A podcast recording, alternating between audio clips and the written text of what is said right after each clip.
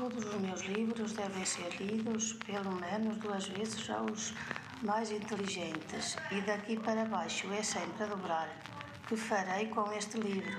Um programa da Catarina Duarte Almeida.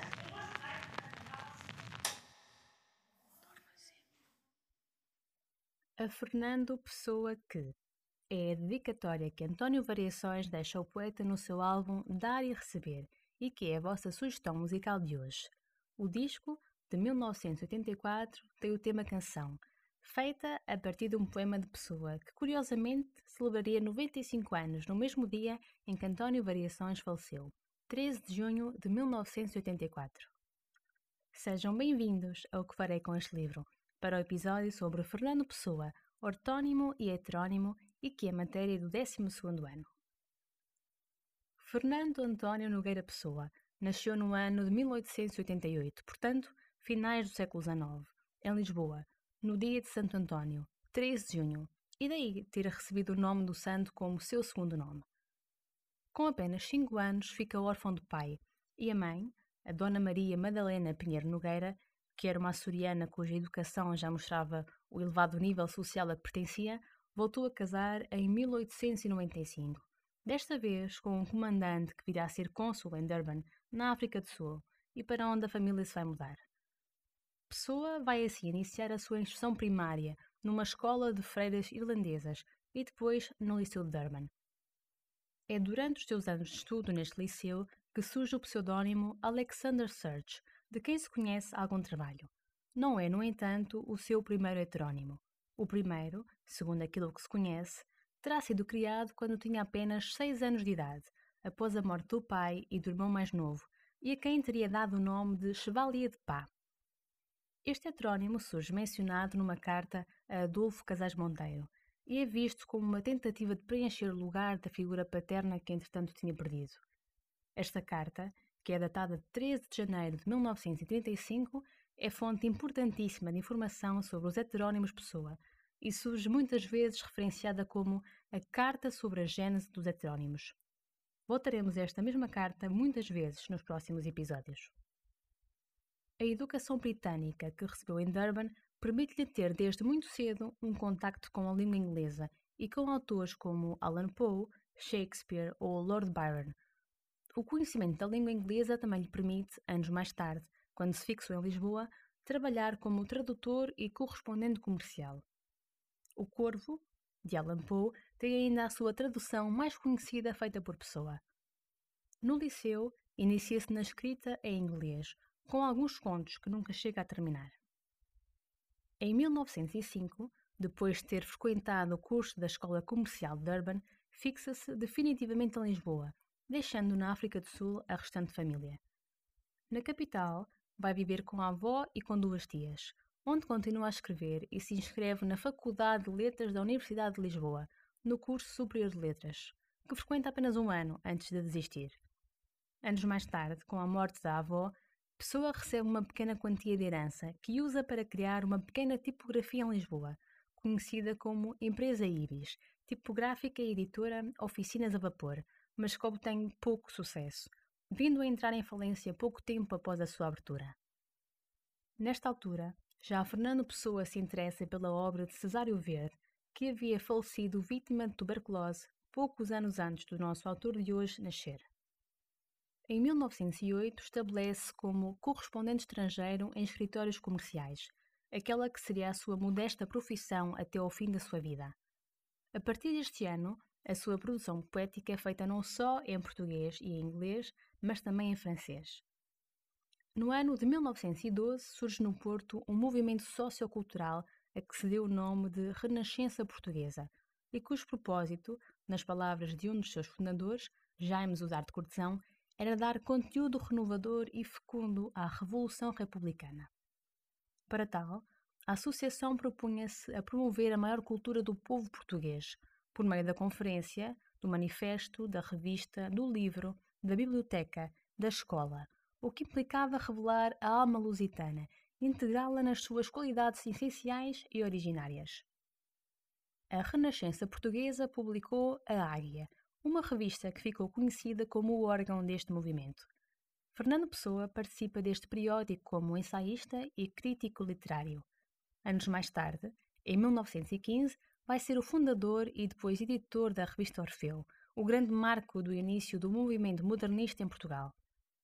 Aqui publica em seu nome, mas também e pela primeira vez, com o heterónimo Álvaro de Campos.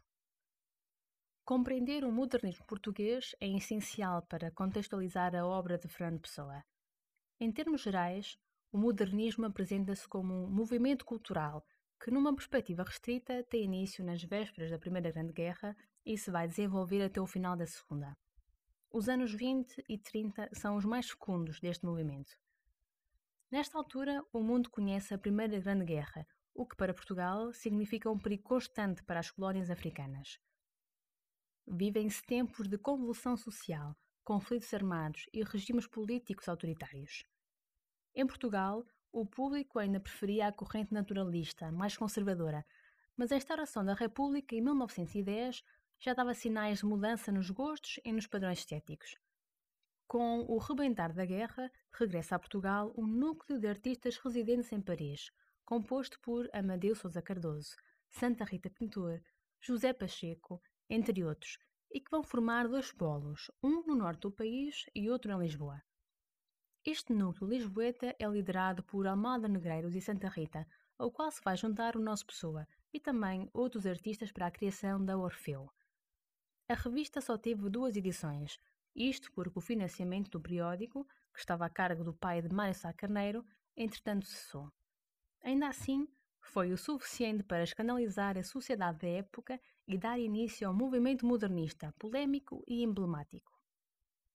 Para além da renovação da literatura portuguesa trazida por Pessoa, Sá Carneiro ou Cortes Rodrigues, a revista veio também introduzir artistas plásticos vanguardistas, como Santa Rita Pintor ou o futurista Almada Negreiros, cujo seu mais que conhecido manifesto antidantas é a abertura deste programa, na voz da bela senhora Dona Leonor. A revista era assim apresentada como um espaço de encontro das letras e da pintura. O modernismo propunha um corte radical com o passado e incitava a ação, a aventura e a glória. O homem queria-se agora de ação, em contraste com o homem contemplativo de antes. Anos depois da Orfeu, Pessoa lança Atenas, em conjunto com o artista plástico Rui Vaz, e aqui já vai publicar, para além da poesia e seu nome, o ortónimo, os seus mais conhecidos heterónimos, Alberto Caeiro, de Campos e Ricardo Reis. Ao longo do estudo desta matéria, o termo ortónimo e heterónimo vão ser constantemente mencionados. Ortónimo surge enquanto conceito explicado pelo próprio Pessoa, numa publicação da revista Presença em 1928. Na Tábua Bibliográfica, o poeta escreve, e passo a citar: O que Fernando Pessoa escreve pertence a duas categorias de obras, a que poderemos chamar ortónimas e heterónimas. Não se poderá dizer que são anónimas e pseudónimas, porque de veras o não são. A obra pseudónima é do autor em sua pessoa, salvo no nome que assina. Heterónima é do autor fora de sua pessoa, é de uma individualidade completa fabricada por ele, como seriam os dizeres de qualquer personagem de qualquer drama seu. Fim de citação. Desta forma, o poeta explica que o ortónimo se usa quando publica textos assinados em seu nome, heterónimo quando o faz, usando uma despersonalização sua e que se materializa em entidades diferentes. Há como que um desdobramento de pessoa em múltiplas personalidades. Os três heterónimos principais são Alberto Queiro, o mestre ingênuo dos heterónimos, Ricardo Reis, o médico monárquico, e Álvaro de Campos, o engenheiro naval. Pessoa, que se interessava pelo misticismo e ocultismo, chegou a traçar os horóscopos de alguns heterónimos, para além das suas biografias, que dava a conhecer na correspondência em que escrevia. Outros personagens surgem no universo pessoano como semi-heterónimos, ou seja, personalidades partilhavam pouco de Pessoa, mas não o chegavam a ser. Pessoa explica desta maneira Bernardo Soares, o autor do livro do Desassossego.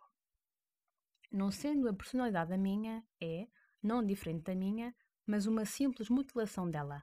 Sou eu, menos o raciocínio e a afetividade. Alexander Surge é outro semi-heterónimo que havia sido criado ainda no tempo de Durban. Alguns estudiosos chegam ao número de 136 personalidades criadas pelo autor. Entre as menos divulgadas, há uma mulher, Maria José, que seria uma jovem doente que estava enamorada por um serralheiro que apenas via da janela. E também Rafael Baldaia, que seria outro, um astrólogo que dava consultas públicas e por correspondência. Fernando Pessoa vem a falecer no dia 30 de novembro de 1935, com 47 anos, depois de lhe ter sido diagnosticado uma cólica hepática, em virtude de uma cirrose. A sua última frase conhecida foi escrita em inglês: I know not what tomorrow will bring. Não sei o que o amanhã trará. Foram publicados em vida apenas cinco livros, todos em seu nome. A mensagem é o único em português. Os restantes quatro, que são pequenos livros de poemas, foram escritos em inglês.